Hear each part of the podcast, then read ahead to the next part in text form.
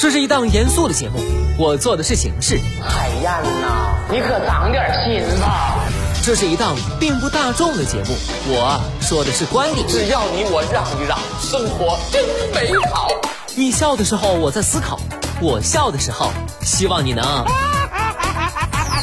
八八九午后加点料，给你不一样的惊喜。欢迎回来，午后加点料，我是海鹏。再来说说人性化执法的话题。一月二号，最高人民法院召开新闻发布会，正式发布关于在执行工作中进一步强化善意文明执行理念的意见。其中明确要求，全日制在校生因校园贷纠纷成为被执行人的，一般不得对其采取纳入失信名单或限制消费措施。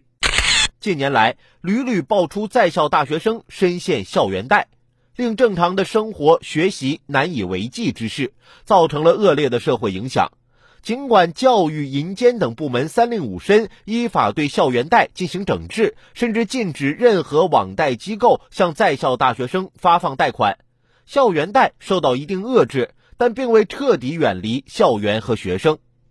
据媒体去年八月做的一份调查。随着国家整治活动的推进，不少校园贷纷纷穿上了各种马甲，从最初单纯的校园贷变身为美容贷、七幺四高炮等现金贷，随后又继续演变套路贷。在媒体测试的平台中，仍从事校园贷的占比超过百分之四十二，其中一家平台向学生发放高利贷年化利率竟然达到百分之一百九十九点三八。不良校园贷变得更加隐蔽，却万变不离其宗，不失其高利贷、套路贷的本色。校园贷还很容易伴生虚假宣传、诈骗、侵犯隐私权、人身权等违法行为。一些大学生深陷校园贷不能自拔，进入拆东墙补西墙的恶性循环，遭遇失信危机，甚至被诉诸司法程序，给大学生及其家人、所在学校等都造成了严重的影响。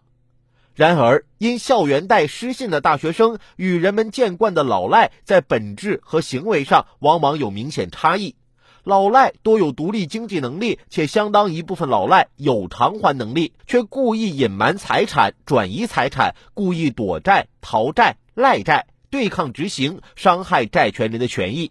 大学生呢，一般都是没有收入来源，靠父母等监护人供养。一些大学生受到他人误导或中了网贷机构的套路后，才陷入校园贷，且在校园贷关系中，因网贷机构多有违规侵权行为，大学生很容易成为受害者。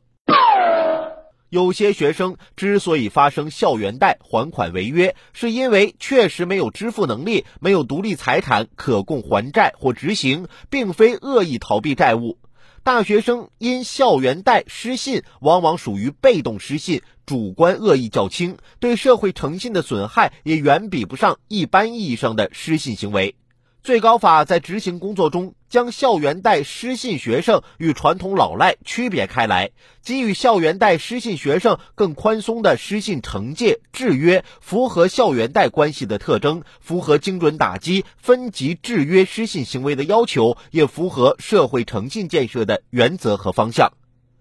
全日制在校生还处在学习阶段，一旦被贴上失信标签或被限制消费，其日常学习与生活都会受到明显影响，在心理上也会蒙上一层阴影，很容易产生自卑心态，失去正常的学习节奏，甚至可能走上自暴自弃的道路。法院执行系统依法豁免校园贷学生失信责任，释放了司法善意，彰显了司法理性，有助于以司法诚信推动社会诚信建设。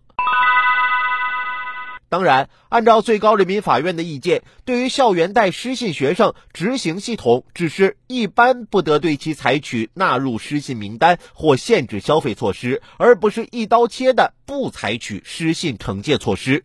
如果校园贷失信学生有恶意毁约、恶意逃债等行为，失信情节严重且有一定的支付能力，那么法院依然有将失信学生拉入老赖黑名单并限制消费的可能。